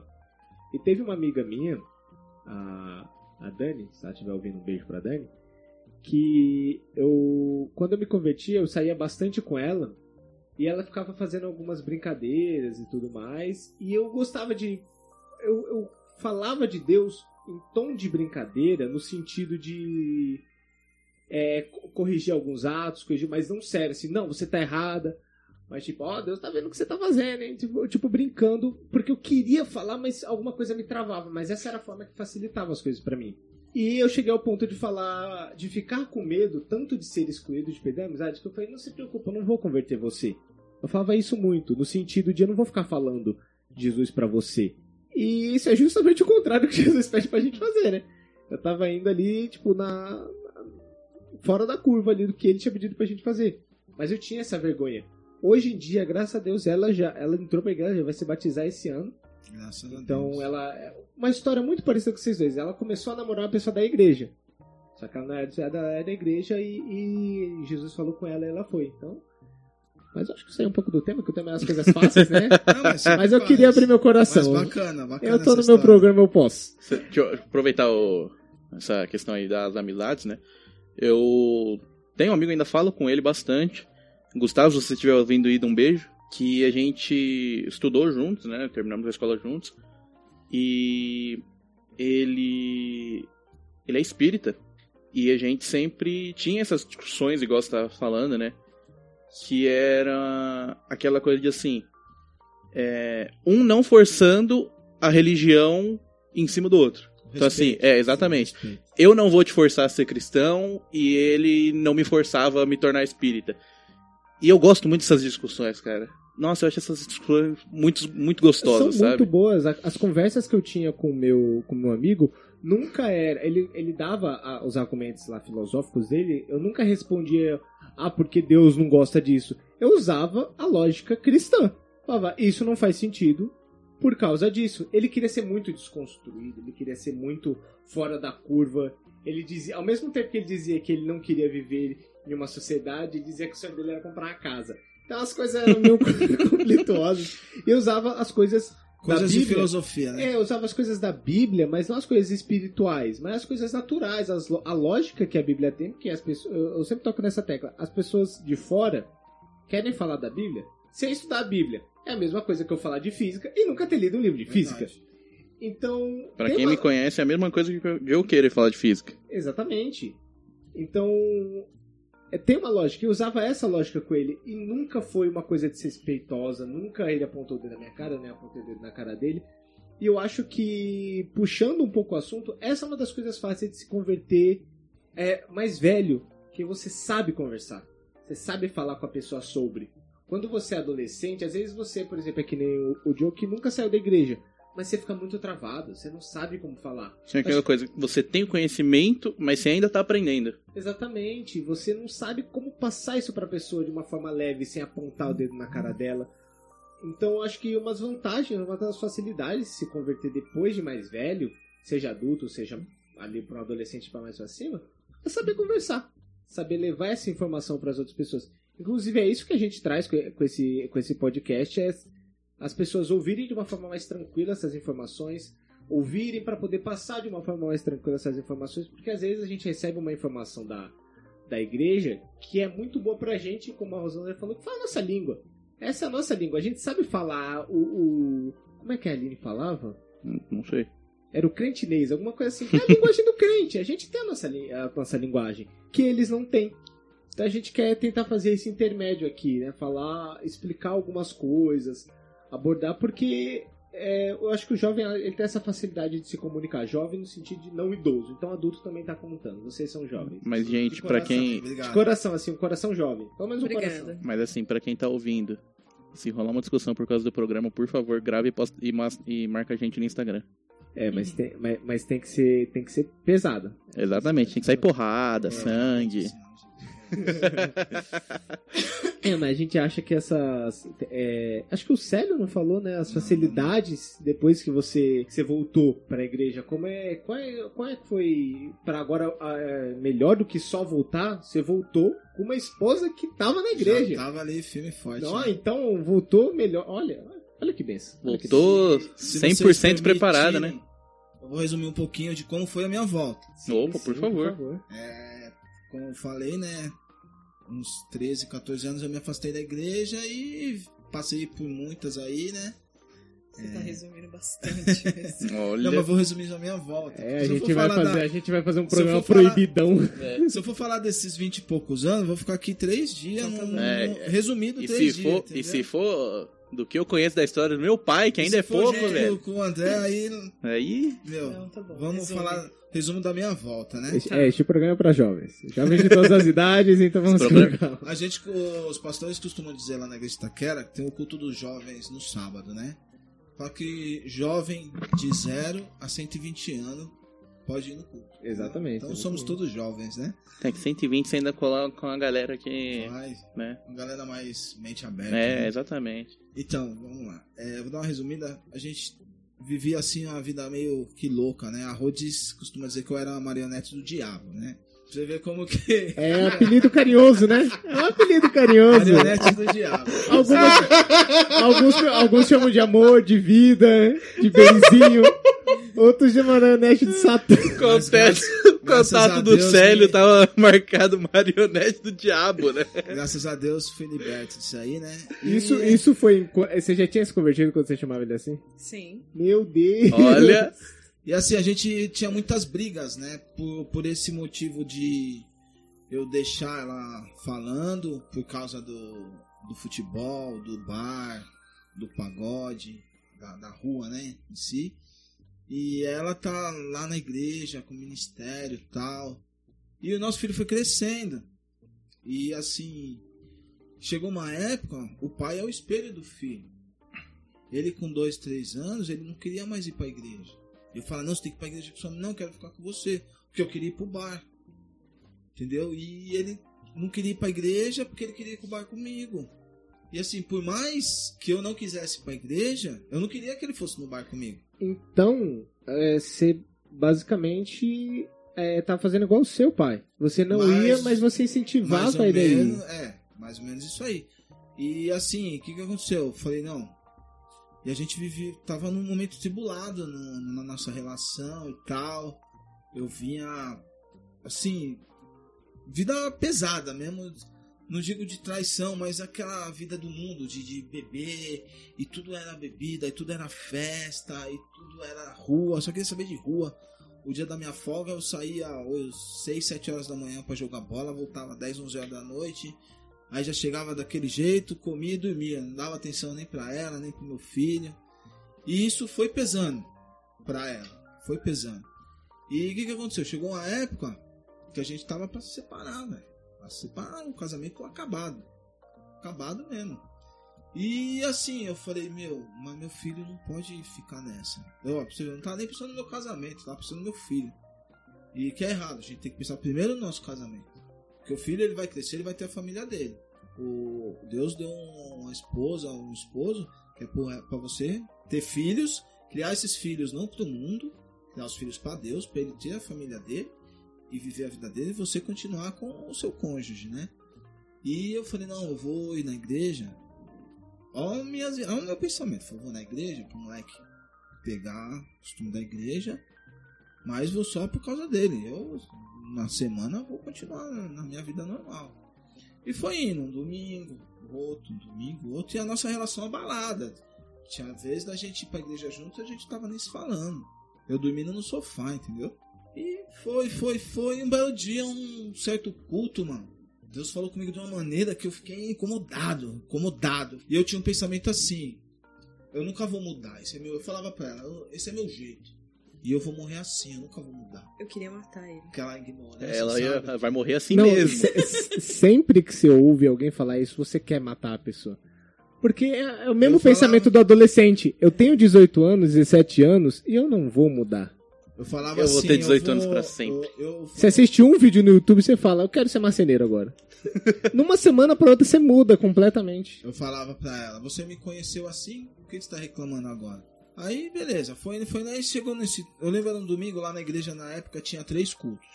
Era um da manhã, às nove da manhã, um às cinco da tarde e um às 19 e um às sete da noite, né? Beleza. Nós fomos no culto das cinco. E acabou o culto, eu fui. Eu fiquei muito incomodado. Falei, peraí, peraí que eu vou ali falar com o cara ali já volto. E cheguei no pastor Sérgio, que é um pastor que cresceu com nós na igreja Batista também, comigo e com o André. E ele é pastor lá da nossa igreja de. Eu falei, Sérgio, eu falei, Sérgio, é o seguinte, mano, eu quero voltar pra igreja, mano. Só que é o seguinte, eu vou voltar depois que eu parar de beber e de fumar. Ele grudou no meu braço falou, não, volta, volta, que tudo é um processo. O Espírito Santo vai agindo. A palavra que eu mais escutei nesse tempo de, de, Processo. de conversão, que eu voltei, processo. Eu é um também. processo. Eu também, é um como processo. quando E eu me esse- converti era muito e esse processo. processo, velho, vou falar pra você, é um processo que. O que, que aconteceu? Voltei, fui voltando aí, conversei com ela. Algumas coisas que eu escondia dela em relação a documentos, umas coisas nossas que a gente tinha lá, veio à tona. Porque não adianta eu querer andar com ela e segurar a mentira do passado, entendeu? Essa coisa veio à tona. De novo a gente quase se separou foi quando eu pensei, agora já era. Ela vai me botar pra fora de casa. Já tava até procurando alguns lugares assim. Quem pra... entra em ação? André e Renato.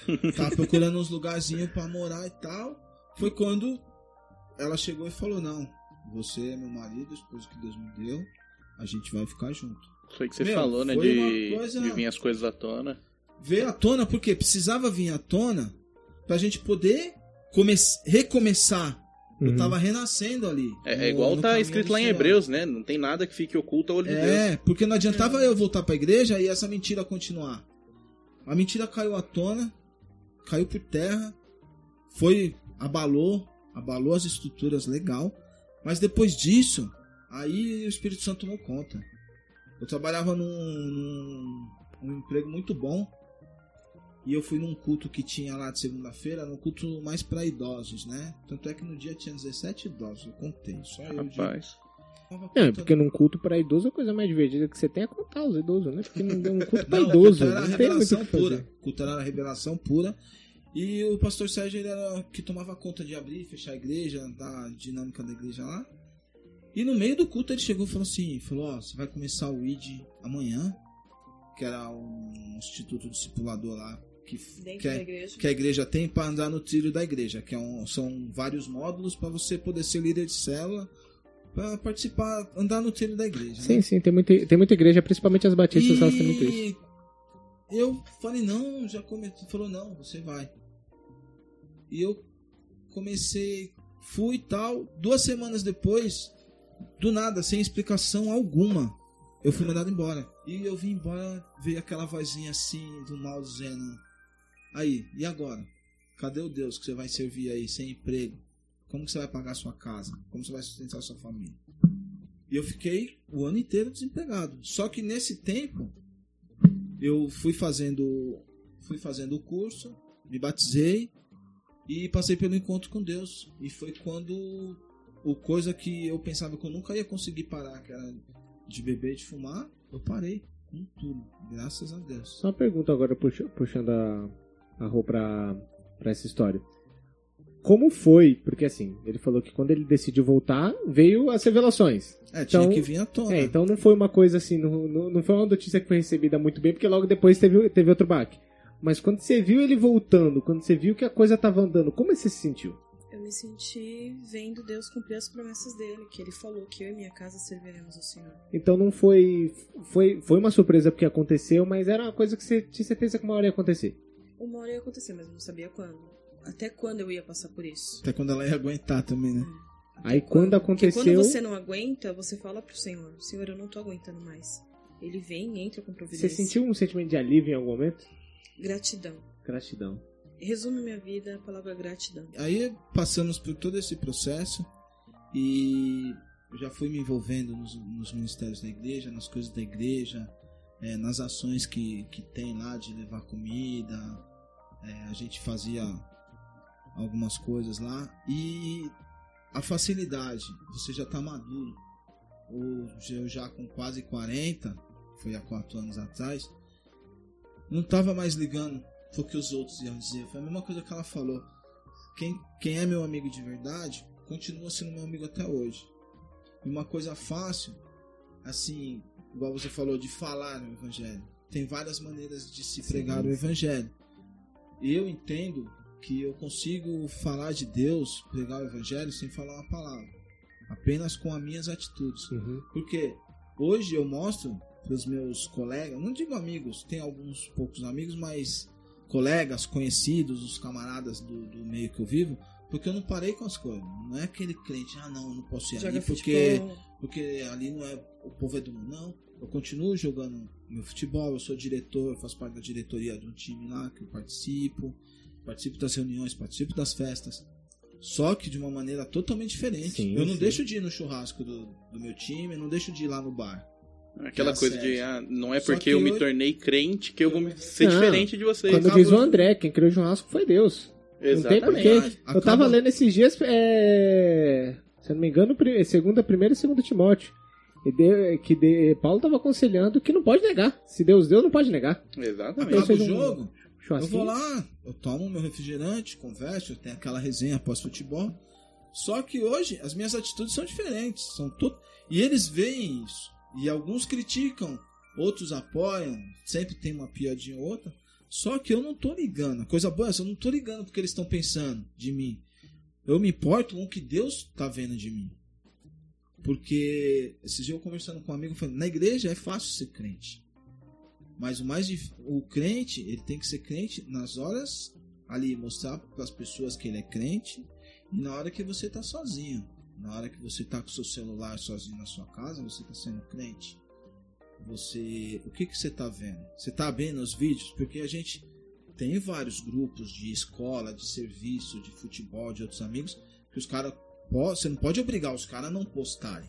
Mas aí você, vai de você abrir ou não. Entendeu? Então eu, eu não deixei de jogar minha bola, não deixei de participar do churrasco, não deixei de brincar, não deixei de contribuir. Não deixa de ser um- amigo, né? A única diferença deixou de ser uma pessoa normal. são as atitudes. Igual, hoje eu vou jogar, o que antigamente acabava o jogo 10 horas da manhã, eu ficava até as 5, 6 horas da tarde lá bebendo. Hoje acaba o jogo 10 da manhã, eu tomo meu refrigerante, às vezes levo meu filho, ele come um negocinho. Quando tem um churrasquinho, meio-dia, meio-dia e meio, ou até antes, eu quero ficar dentro da minha casa com a minha família. Acho que essa é uma, uma das maiores vantagens que a gente tava comentando sobre ser adulto, é, é a maturidade, A maturidade. De, de entender a fé. Porque quando você está falando, você fala, você colocou bem. O jovem, ele é forte, ele não é inteligente. E ele tá ligando porque os, o meio dele vai pensar. Quando você chega a uma certa maturidade, igual hoje a gente não pensa no que os outros vão pensar de nós.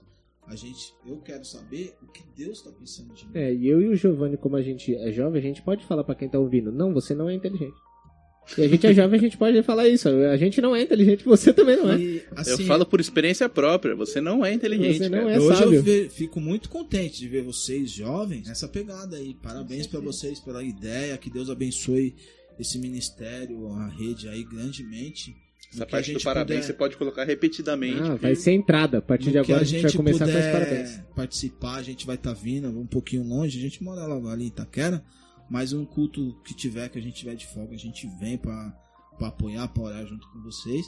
E é isso. É, a vida não é fácil. A vida cristã não é fácil. Por quê? Você tem que. Aí vem a parte difícil. Você renunciar à sua carne. Porque nós somos carne. Renúncias. É, porque e Deus gente, ele só quer a renúncia. Ele só quer a renúncia. como diz o André, a gente não é do mundo, mas a gente vive no mundo. Então, muita. E nós somos carne. A muita- carne é do mundo. A gente quer pecar, né? A- a- a- quando A carne é quando, pecaminosa. A quando carne é um amigo seu fala, ô Célio, vamos tomar cerveja? Você quer, mas você não vai. Porque não é, não é isso que o espírito A carne quer. quer. A carne quer, mas não é isso que o Mas espírito a- o quer. espírito não. Exatamente. Ser Por muito, isso- muito crente vive. Pare... Às vezes parece que você é só chato que você fala, não, muito obrigado, não quero beber, não, não bebo, não sai. Mas às vezes é, é uma força muito grande que você tem pra dizer não. Sabe? Tem muita gente que vive é, dizendo sim. Dizendo sim Mas- pra, pra, pra tudo. E dizer não é muito difícil. Mas para isso, Natan, você tem que estar conectado com Deus. Sim. Você tem que estar lendo, você tem que estar orando e tendo atitudes. Senão, você cai. Senão cai. Eu falo isso porque eu, graças a Deus, eu tô eu tenho um propósito de vida de, de leitura e de oração. Nós Sim. temos isso em casa. A Rô faz o devocional dela, eu faço o meu, a gente está ensinando o Dani a fazer o dele. Lá o pastor, nosso pastor Moisés, ele, ele usa muito essa frase. A in- ter intimidade com Deus, porque a intimidade gera santidade. E a santidade gera autoridade. Eu, eu, eu ouviria muito fácil um pastor chamado Moisés. Que de É nome, bênção, de é nome, o- de nome é já tá. nosso pastor lá da De nome já passa tem. segurança, é, já né? passa segurança, pô. E essa frase ela é muito forte. A, a intimidade ela gera santidade e a santidade autoridade. Só que para você ter intimidade, você tem que estar lendo, orando e tendo atitudes. Aí o resto o Espírito Santo faz, é o processo. O Espírito Santo faz e nessa você vai crescendo. Sim. É, nós somos gratos por tudo, até pelas dificuldades. Porque é nas dificuldades, é nas, adversidades que você cresce espiritualmente, que você sobe um degrauzinho. E eu vi você falando de paz e a Rô falando de paz. A gente tem para nós é, a maior prosperidade que um cristão pode ter é a paz, paz interior, a paz de tá, ter paz dentro da sua casa, paz dentro do seu coração carro, casa, bens materiais, dinheiro são consequências que Deus dá para um e não dá para outro, que aí tudo tem o seu propósito. É, Mas a maior prosperidade que a gente pode ter é a paz interior, e a paz com Deus e a paz dentro de casa. Sim, sim. Tava, tava fazendo leitura de Timóteo esses dias e, e tem um trecho que fala sobre, né? Paulo tá aconselhando Timóteo a lidar com, com os irmãos. Ele fala sobre lidar com o irmão e ele coloca um dos tópicos, que ele fala um três, e ele coloca um dos tópicos que é a consciência limpa. E a consciência limpa é quase sinônimo de paz. Você fazer uma coisa e você tá. Bem, tem muita gente no, no mundo, e eu já conheci pessoas que. é, pessoas que não são cristãs, que eu tenho um colega de trabalho que ele, que ele fala que ele não se sente muito confortável com as coisas que ele fala. Ele fala, pô, vou sair, vou pra beber, vou pra balada. Mas ao mesmo tempo ele fala, pô, cara, eu sei que essas coisas não é legal. Tem alguma coisa ali tá, na consciência dele que tá falando que isso não é legal, sabe? Tem muita gente que é assim, tem gente que não é, mas tem muita gente que é assim. Uhum. E que às vezes ela precisa falar, olha, isso daí não é a sua cabeça, porque não faz sentido ser a sua cabeça. Você quer ao mesmo tempo que você não quer.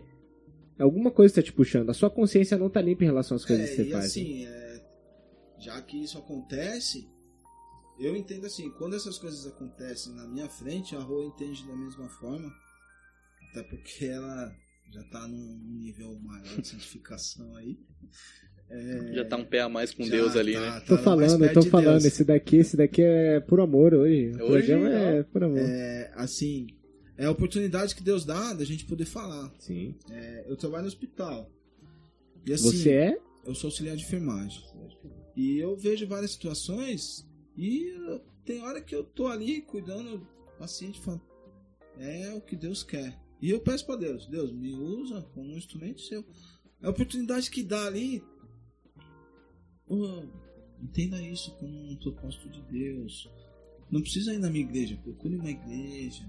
Procure se acertar com Deus. Tal. Às vezes as pessoas até choram. Entendeu?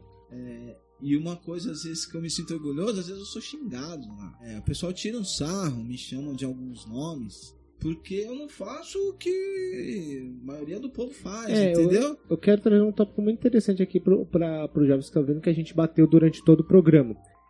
Que é. Existem formas e formas de se falar sobre isso. Você não precisa chegar apontando o dedo. Isso. Você não precisa Você não precisa dar. falar, meu, você vai pro inferno. É, você não precisa, sabe, precisa chegar com ninguém. sangue nos olhos, sabe, batendo na cabeça da pessoa, dar uma cabeçada na pessoa pra ver se ela muda. Parece que Deus ele dá a oportunidade perfeita. Às vezes ele prepara ali, ele fala: se você falar isso agora, você vai ter aproveitado a oportunidade Tudo que eu te dei. seu tempo. É, você não precisa chegar assim querendo converter todo mundo, porque não é você, sabe? Deus ele fala pra gente é, levar a palavra, porque quem vai converter é ele. Por isso que ele não fala pra gente converter as pessoas, ele fala Só pra gente ele levar a palavra. convence. Só Exatamente.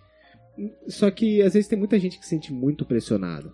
a Ela brigou, brigou, brigou comigo. Eu não fui pra igreja. Eu fui pra igreja pra levar meu filho e voltei. Ele usou a maneira, o Deus usou a Tudo maneira que era pra dele, você fazer dele. isso. Tem, tem um colega meu que a gente conversava bastante sobre, sobre as coisas dele, e tem algum momento da conversa que eu tenho com as pessoas que é sempre. É, eu falo alguma coisa na minha igreja. A pessoa fala, ah, você é da igreja? Eu falo, sou. Aí, aí, é o- aí eu começo, porque aí não vai ser do nada. Não. Você tá andando com a pessoa na rua, você fala, já ouviu falar de Jesus? Não, a pessoa sabe que você é da igreja e você começa a falar. Começa a falar bem de Deus. Você bate a no falar portão da pessoa às 7 horas da manhã do domingo. com a Bíblia debaixo do braço. Você já ouviu a falar de Jesus? Você, você tem segundo Então, de falar é, de Jesus? aí é que tá. Muitas pessoas me perguntam lá no trabalho: Ô, você é crente? Sou por quê? Ah, não, você é diferente. Não vejo você falar palavrão, não vejo você fazer tal coisa, não vejo você fazer tal coisa. Eu falo, não, sou cristão sim. Então isso é bom pro nosso ego. É bom pro nosso ego. E eu creio que Deus se alegra nisso. Eu acho que. Deus se alegra nas, nas nossas atitudes. Sim, com certeza, com certeza. E, e é muito bom às vezes ter esse reconhecimento. E a gente, como, como a Rosana já falou, não é coincidência. Esse reconhecimento às vezes é pra saber que a gente tá indo no caminho certo. Isso. É Deus coloca esse reconhecimento pra gente saber que a gente tá indo no, no caminho certo, né? Né? Correto.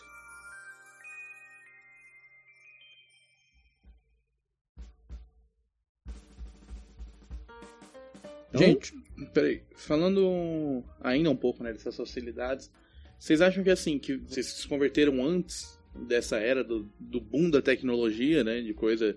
Bíblia no celular, é, livro no celular. Vocês acham que assim, que pra vocês foi mais difícil é, de vocês terem acesso a a algum certo tipo de conhecimento, sendo, ah, quero estudar sobre Gênesis 1. Vocês acham que assim que foi mais difícil vocês terem esse acesso do que o acesso que a gente teria hoje? O acesso à informação na época de vocês, vocês acham que era mais difícil? Obrigado. É, de nada, eu tô aqui pra isso, tô aqui pra melhorar as coisas que você fala. tem, o, tem os dois lados aí. É, hoje você tem a, a tecnologia em, em bem mais fácil, Hoje tem mas você coisa tem bolso, menos né? pessoas estudando mais a Bíblia. Antigamente você não tinha a- o acesso à tecnologia, mas eu vejo que se estudava mais a Bíblia. Hoje você, o pessoal vai mais pro culto. Hoje você vê falar pouco de, de escola dominical, é, de estudo bíblico, Uhum. né? É pouco. É, ó, se a, É, tanto que, como eu falei, como eu vim pra, da igreja do, do mundo, acho que até a Rosana já pode falar também, a gente. É que você, você conhecia algum um pouco de cada religião, né? Mas a gente, por exemplo, não sabia que tinha. Eu não sabia que tinha escola dominical. Porque o que a gente ouve falar de cristão, de evangélico, é culto. É culto. É cada igreja, né? É, não sabia que tinha culto forma. de oração. Não sabia do esquema de célula. cada não sabia nada. Cada denominação tem um E depois que um você entra, diferente, e depois é um você entra, né? Depois que você tá dentro da igreja, você percebe que é muita coisa que a gente não, não sabia que acontecia, né? A gente não Verdade. sabia que tinha. Ah, então vocês acham que. Tudo tem as duas partes, Mas né? você acha que era difícil então arranjar um livro naquela época sobre um tema específico? Ah, sim, com certeza. Ou uma informação específica? Por exemplo, hoje em dia tem muito livro Jó comentado por tal autor, né? Por tal. Tanto que eu Teólogo. vejo aqui, né, no escritório do meu pai, a você tem a porrada de facilidade- Eu não livro sabia que nem tem que tinha tanto livro cristão, E achava que a Bíblia era- tava bom. Você tem a facilidade, né? Antigamente você não tinha essa facilidade. Até porque os livros eram caros, né? Até hoje são caros. Sim. Mas hoje você tem a internet. Se Sim. você quiser estudar, você baixa o programa lá, você Mas eu nunca um baixei, livro na eu sua nunca casa. quis a Bíblia no celular, eu sempre levo a Bíblia pra igreja. Eu sempre tem pego coisa a É, Bíblia tem, tem pessoas que têm esse pra apego. escrever, pra, sabe, É, tem pessoas pra que têm esse marcar. apego. Meu devocional é a Bíblia do lado É. e meu caderno devocional do outro. Eu tenho Bíblia no celular, mas eu levo a Bíblia no culto, levo, faço meu devocional em casa com a Bíblia. Eu só uso quando. Porque às vezes eu tô, eu tô ali na. Pra quem, pra quem não sabe, o, o podcast Rede ele tá partindo da- do Ministério de Mídia, né? O Ministério de Mídia e Som é uma conversão entre o Ministério Jovem e o Ministério de Mídia e Som. A gente fica lá na mesinha, às vezes o pastor é muito rápido, aí ele fala pra abrir, eu tô longe da Bíblia.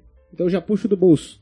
E às vezes eu tô no ônibus, coisa do tipo, não tô com o celular, eu Também puxo do é bolso. mais Acho, fácil. é, essa facilidade de às vezes você não pode. Mas não podemos pode. esquecer a raiz, né? Sim. Que é Falando em raízes, toda quarta-feira, toda quarta-feira na ICT de Osasco a gente tem, né, o, E o Projeto culto, Raiz, o Projeto aí, Raiz, que que é é um, culto, justamente isso. é um culto de estudo. Culto Tô de falando, o estudo. Célio é profissional, ele tá fazendo todos os ganchos aqui que a gente Isso não que eu nem fazer. sei, hein? Isso que eu nem sou da que a gente igreja. não tá fazendo, ele tá fazendo, Exatamente, né? exatamente. Ah, que bom que eu tô podendo ajudar É, vocês. toda né? quarta-feira, que horas, Gil, que eu esqueci? 8 horas. 8 horas, Projeto Raízes lá na ICT de Osasco, você procurar no Google, tá lá. Né, que é um estudo sobre a Bíblia. Não é um culto, assim, é um, mais um estudo com informações, uma coisa um pouquinho mais técnica sobre, sobre a Bíblia, sobre um tema em específico. Agora, pode jabá, né? Um jabazinho assim, que é bom. É, agora, falando como, como jovem, hoje a gente pode falar que, mesma coisa, tem seus lados positivos e seus lados negativos. Como eu tava falando, acho que eu falei isso antes da, da gente começar e, e durante. Quando eu me converti, é, eu tinha informação em qualquer lugar. Eu poderia colocar ali no YouTube, como o Joe falou, estudo de Gênesis 1, estudo de Jó. Eu fiz isso, né? Estu- fiz estudo de Tessalonicenses, que era duas horas cada, cada vídeo. E eram duas horas, não era nem o livro completo, era só metade. Eu fiz muito estudo assim. Só que eu acho que a dificuldade de hoje em dia é justamente você ter informação de qualquer canto, de qualquer lugar, de qualquer pessoa. É De qualquer... Você nunca sabe qual fonte é confiável É, e não, né? Eu acho que antigamente tinha uma, uma dificuldade, mas se você está numa igreja, por exemplo, batista, você vai ter informações é, de vertente batista, do que os batistas acreditam. Quando você está na, na, na internet, você ouve um pentecostal aqui, um presbiteriano ali, e isso é muito perigoso, porque às vezes as, as informações batem, não batem, né, bat- batem no sentido de se confrontam, e começa a gerar dúvida. Que aí gerar- vai dar a interpretação de texto de cada pessoa. E você fica Exatamente. naquela, nem quem que eu acredito É agora. verdade. O que, eu acredito? Isso é Por muito isso que você perigoso. tem que pedir sempre direcionamento pra Deus. Sim, Porque, igual a gente tá numa igreja que tem um discipulado. Vocês estão na igreja que vocês vão começar agora no discipulado, né? discipulado. Então, você vai ter base bíblica ali, né? Sim, agora, sim. se você fica pulando na internet de um site pra outro, de um site pra outro, Eu acho que se você tem uma, pelo menos uma noção assim de, de, de qual denominação você é, não que denominação seja a coisa mais importante do mundo, mas é uma Isso. questão de coerência, né? que a nossa igreja é Deus, né? É, é uma questão de coerência. Se você, por exemplo, é pentecostal como a gente, você vai querer uma coisa mais pentecostal pra entender as suas coisas. Ou tipo, putz, vi essa informação aqui, vi essa informação, vou ali falar com o meu pastor. Isso. Então acho que é muito fácil achar livro, hoje em dia, achar conteúdo, achar testemunho. Às vezes testemunho você tinha que esperar alguém ir na sua igreja, alguém ser convidado pra ir na sua igreja. É. Hoje você bota o testemunho no Google, você vê testemunho de todos os tipos. Você vê música estrangeira, você vê ouvir músicas muito boas, pregações estrangeiras muito boas. Então você tem muito acesso a coisa boa. Mas ao mesmo tempo, eu acho que eu não vou falar que você tem acesso a coisa ruim, porque não sou eu, não sou ninguém pra falar o que é ruim e o que é bom. É, mas tem algumas coisas ruins. Vou falar que tem porque eu já assisti bastante coisa ruim. Mas tem muita informação no geral. É muita informação. É muito. Muita. Você tem muito onde buscar, né? Muito onde buscar e cada um fala uma coisa, cada um é interpretação. Se você né? não tem base, você fica perdido. Sim, Exato. e, e isso é muito perigoso para pessoas, por exemplo, que nem eu, que se converteram é, depois, né? Se converteram mais velhos, porque não tem base. Então você ouve de um, você ouve de outro, você ouve de outro. Até eu saber no que, que eu realmente acredito, no que, que é Deus e no que, que eu interpreto das palavras de Deus, é muito perigoso, né? Então acho que, tipo, hoje em dia a gente tem muita facilidade é, quando você tá bem estruturado, tem uma base boa, tá tudo tranquilo. Mas se você não tem, eu acho que hoje em dia tá, tá um pouco perigoso. Tá, tá um pouco perigoso em relação a isso. Mas eu acho que se você. Às vezes você pode consumir de tudo. Você pode consumir um vídeo de um presbiteriano, de um assembleano e tudo mais. Se você tiver maturidade, né? Se você tiver um filtro do que você tá ouvindo. Às vezes ele tá falando uma coisa nada a ver, mas ele recomenda um livro que você acha muito interessante. Aí você fala, pô, não vou ouvir ele, mas esse livro me causou uma curiosidade, vou ler esse livro.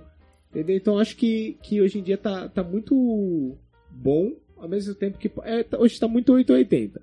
Ou você cresce muito, ou você pode se afundar muito dentro, dentro da internet, dentro dessas que você informações. tem né? que ter aquela, aquela meio termo, né? Você Equilíbrio. não pode ser muito e nem se esfriar muito. Você tem que estar ali, Tem que ter base bíblica. base bíblica e pé no chão. É, puxando o segundo Timóteo, de novo, que é o que eu tô lendo, então por enquanto é só o segundo É o Timóteo. que tá fresco na memória, né? É, Deus ele fala também sobre equilíbrio. Ele tá falando sobre pra, pra Timóteo passar o pessoal pra ser mais equilibrado, pra não ser essas pessoas muito 880, né? A aquela dosagem noção, certa. né? Dosagem certa, né? É isso Deus é um. Deus de equilíbrio, né? Ele fala isso. Ele fala muitas coisas, mas essa é uma delas.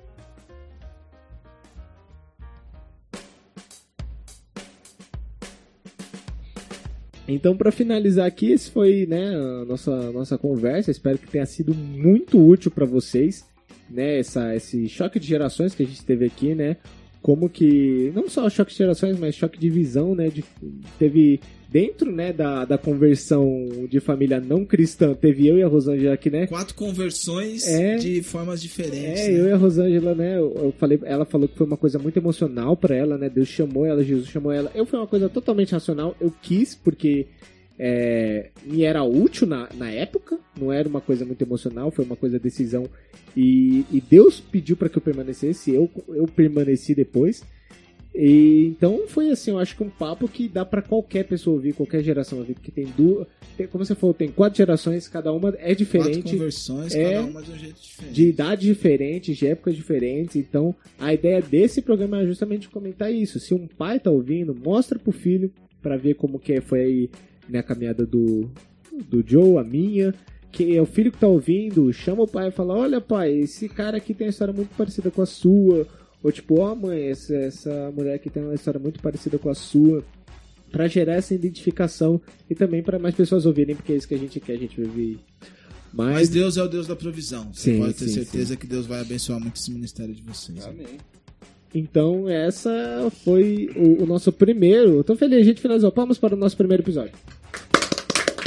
Palmas para o nosso primeiro episódio finalizado. É, eu muito feliz. Acho que eu posso considerar um sucesso. Posso considerar um sucesso? Pra honra e pra glória do Senhor. Então, vou considerar um sucesso nosso primeiro episódio. Agora a gente vai para uma para um teste que a gente vai fazer. Na verdade, tudo isso daqui é um teste porque a gente nunca fez antes. Mas um teste que são as recomendações finais, né? A gente vai é, finalizar aqui. Cada um vai trazer uma coisa que acha interessante, uma coisa que quer que as pessoas saibam, que as pessoas que as pessoas ouçam, que as pessoas vejam. Às vezes alguma coisa para edificar vocês, alguma coisa às vezes uma coisa só porque a gente gosta, porque acha divertido e quer que vocês ouçam, vejam, assistam. Então vamos fazer a passar pela rodinha da recomendação. Então pode ir lá, pode ir lá, Joe, começa. A recomendação que eu trago aqui pra vocês é uma série de pregações do Batista da Crash Church, que é a série Paz que excede todo entendimento. Essa série foi uma série que quando eu assisti, eu tava eu tava precisando e eu não sabia que eu tava precisando. Mas assistam que é muito boa. Vale a pena pra todos vocês. É, quero deixar aqui meu agradecimento, né? Por vocês terem convidado a gente aí. É uma honra estar aqui, poder participar desse primeiro podcast aí. Que Deus abençoe grandemente o ministério de vocês. A gente vai estar sempre orando por vocês. É, só quero deixar uma mensagem aos jovens aí da igreja, né? Aos, aos que estão ouvindo, que já são cristãos. É, faça só para Deus. Não se preocupe com o irmão que está do seu lado, se ele errou, se ele não errou. Faça só para Deus, porque é Deus que, que tem o poder de julgar. Então, se você estiver fazendo para Deus, Deus vai ficar contente com você. Não ligue para que os outros pensam, tá bom? E a você que está ouvindo aí, que ainda não, não aceitou a Jesus, você não sabe o que você está perdendo. Não tem coisa melhor que andar nos caminhos de Jesus. porque a gente está aqui no mundo que é um treinamento para viver no céu. Deus só quer a nossa renúncia, a renúncia da nossa carne. Renunciar à carne e fazer as coisas do Espírito para a gente viver no céu, ter a vida eterna. Amém? Muito obrigado, gente, pela oportunidade. Exatamente, crianças fiquem longe das drogas. É, é basicamente isso. É uma dica que eu quero deixar com vocês: devocional. Comecem com louvor, louvor que, que venha à mente de vocês, ao coração, porque até o louvor que vem aos nossos lábios é o Espírito Santo que quer ouvir. Até nisso, ele sopra nos nossos ouvidos. Então, faça um devocional, coloque um louvor, pegue um texto da Bíblia, leia. Mulheres gostam dessa coisa de caderninho, de caneta. Faça isso que o Espírito Santo vai estar do lado de vocês. Conhecer Jesus, conhecer Deus é lendo a Bíblia, não tem outro caminho. Deus abençoe a vida de cada um. Realmente, meu caderninho de devocional é uma bagaça monumental. É assim, acaba a linha, escreve ali do lado, vai subindo pelo overall, risca, porque escrevi sabe, Jesus errado, escrevi com Z, aí escreve certo. É uma bagunça meu caderninho de devocional. Incrível, parabéns. É, eu quero recomendar um livro, que eu sou culto, recomendo livros, que é Cristianismo Puro e Simples de C.S. Lewis.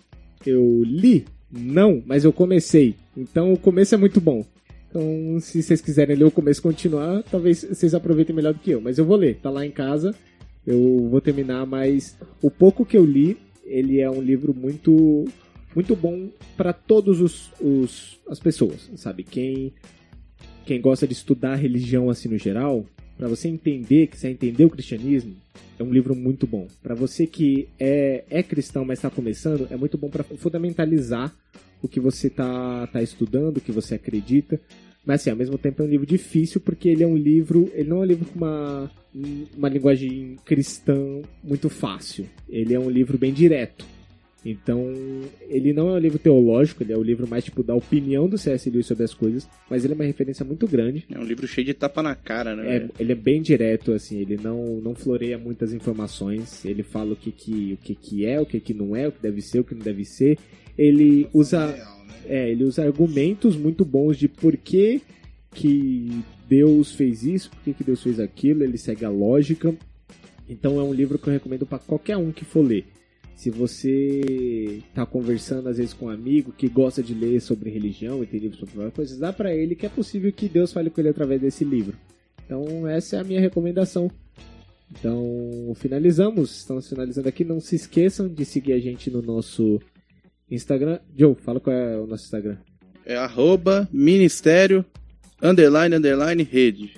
É, exatamente, a gente tá, tá procurando crescer. Não é um, um, um perfil no Instagram só do podcast, é do Ministério, então a gente ministério, a gente vai Posta postar foto. novidade lá, é, tudo posta que tiver de foto dos novo. eventos, dos cultos, das coisas. Falando em cultos, se você estiver ouvindo esse podcast agora na data de lançamento, é, nosso culto é agora no terceiro sábado, então vem estar com a gente, vai ser bem legal e tem comida no final.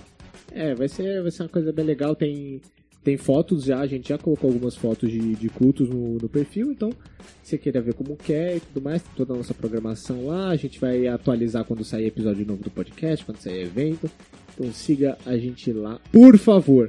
Tá, então a gente pode finalizar agora, Gil? Então a gente pode finalizar Então agora. vamos finalizar. Quero agradecer a todo mundo que ouviu. Não se esqueçam de ouvir a gente. É a cada. Quando que a gente vai postar isso? Cada 15 dias. Cada 15 dias é quinzenal. É, como a gente ainda tá lançando, a gente ainda vai definir os dias exatos. Mas como eu falei, siga a gente no Instagram porque a gente vai atualizar vocês de quando o podcast vai sair, que dia, que dia. E se preparem porque a gente mal começou, mas a gente já tem novidade para trazer aí de várias formas diferentes. Então, Com certeza. então é isso, agradeço todo mundo que ouviu, espero que vocês tenham gostado. Compartilhem, dá like, segue a gente no, no Spotify, que ajuda bastante. Como eu falei, segue a gente no Instagram. E até o próximo programa. Tchau. Um beijo. Tchau.